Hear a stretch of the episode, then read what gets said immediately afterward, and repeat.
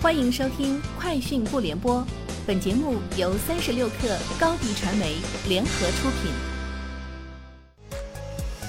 网罗新商业领域全天最热消息，欢迎收听《快讯不联播》。今天是二零二二年六月十四日。日前，中国农业银行苏州分行以数字人民币形式向太仓一同新型材料科技公司发放普惠贷款一百五十万元。作为原料款支付至其上游供应商数字人民币钱包，这是由银行发放的全国首笔数字人民币普惠贷款，实现了数字人民币应用场景拓展，成为助企纾困的新探索。三十六氪从多位知情人士处获悉，华为智选车已经在行业里大范围铺开，其在金康新能源之外，已经相继与奇瑞汽车、江淮汽车以及极狐汽车等敲定智选车业务合作。其中，与奇瑞汽车至少有两款车型的合作，与江淮汽车也有至少一款车的合作。而在和极狐汽车合作 HI 方案之外，也同样会有一款智选车的合作。中共中央宣传部今天举行了党的十八大以来工业和信息化发展成就发布会。工业和信息化部总工程师韩夏表示，工信部连续组织开展 APP 侵害用户权益专项整治，累计通报下架违法违规 APP 近三千款，APP 侵害用户权益的违规行为得到有力遏制。后续将围绕全流程、全链条、全主体监管，实现对各类终端应用商店。软件开发工具 SDK 等关键环节和在架的 APP 的全覆盖，全方位保护用户权益。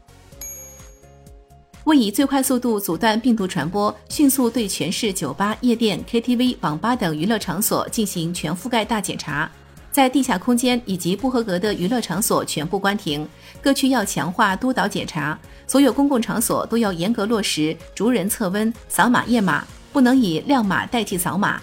并查验七十二小时内核酸阴性证明等扫码查验四方责任。鉴于天堂超市酒吧引发聚集性疫情，市文旅、卫健、商务、市场监管、公安、文化执法等部门已组成联合调查组，依法对天堂超市酒吧立案调查，从快从严从重查处。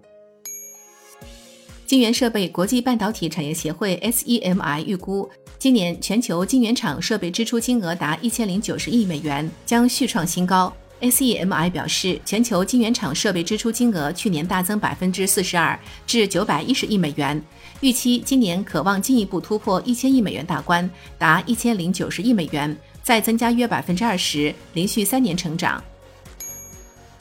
喜马拉雅宣布与 Portmore Publishing 达成战略合作，引进《哈利波特》中文有声作品版权。六月二十一日，喜马拉雅将上线全球首部《哈利波特》官方授权中文有声书。在此次合作中，喜马拉雅将引进《哈利波特》系列的无删减中文版本。据介绍，Pottermore Publishing 是《哈利波特与神奇动物》系列以及魔法世界其他有声书和电子书的全球数字出版商。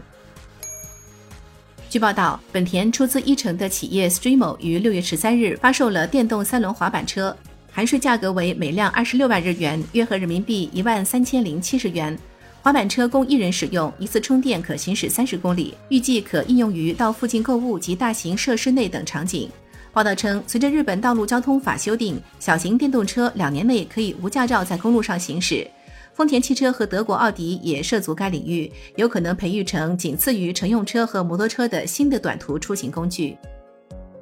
以上就是今天节目的全部内容，明天见。新媒体代运营就找高迪传媒，微信搜索高迪传媒，有效运营公众号、抖音、小红书，赋能品牌新增长。